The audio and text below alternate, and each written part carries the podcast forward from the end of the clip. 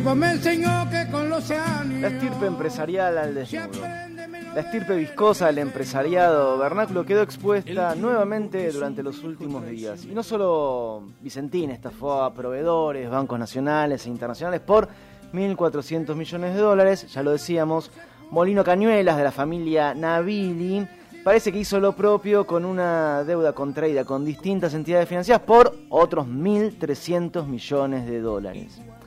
El gobierno de Cambiemos hizo mucho daño porque a Vicentín le prestaron casi 18 mil millones cuando ya se estaban yendo del gobierno y la, la no podía mostrar sus balances porque eran ruinosos.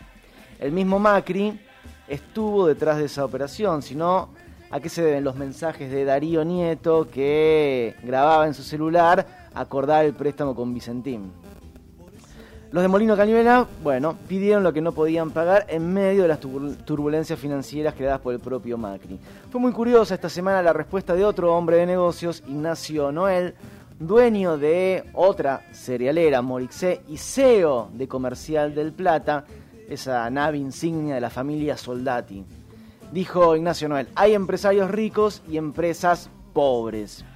Estaba hablando de Molino Cañuela. Traducción, para él hay empresarios probos o chantas. Bueno, no sé si es tan así la disquisición, pero hay más. La Corte Suprema de Justicia determinó que otro gran conglomerado económico, Molinos Río de la Plata, del grupo Pérez Compán, eludió el pago de impuestos a las ganancias haciendo esta triangulación con Chile. Ya lo hablábamos en el transcurso del programa. ¿Serán probos o chantas los Pérez Compán, según la disquisición de, de Noel? Y esto nos lleva un poco a lo que hablábamos con el Vasco de en la Unión Industrial Argentina. ¿Tiene algo para decir de todo esto? Quizás la pregunta también vale para los ganaderos de la Sociedad Rural Argentina o confederaciones rurales que anunciaron un nuevo locao patronal a pesar de que siguen exportando más carne que otros años. Algunos datos. En julio exportaron 194 millones de dólares, un 11% más que en, 2008, en 2018 o un 135% más que en 2016, plena época macrista.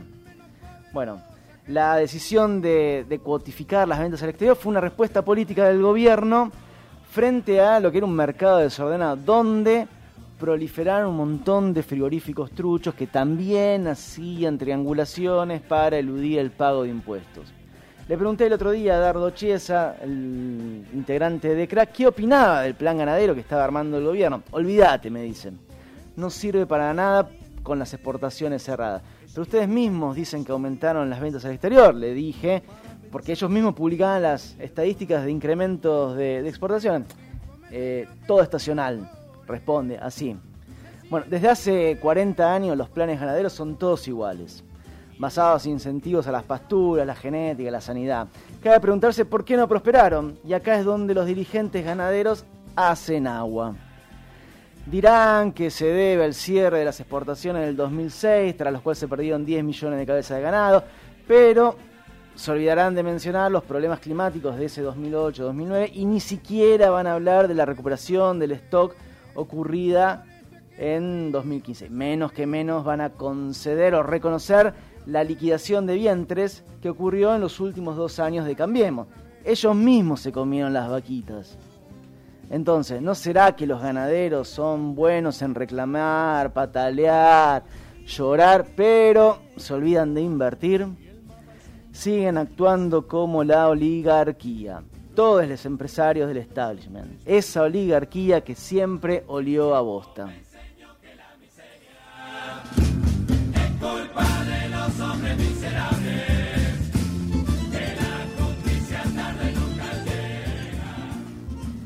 Y ahora vamos a escuchar, ¿no? Algo de música. Vamos, qué bien esto, sí, sí. Nunca iré.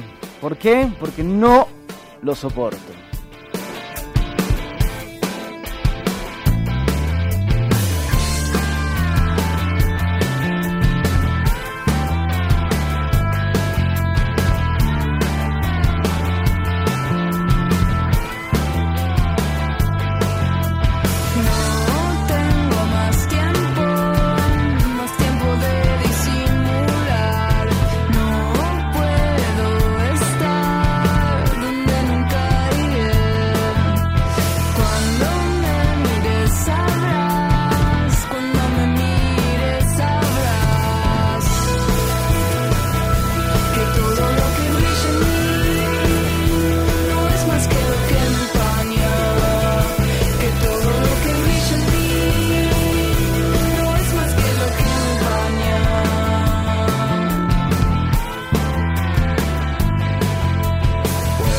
ser tan suave, tan suave entre tus manos.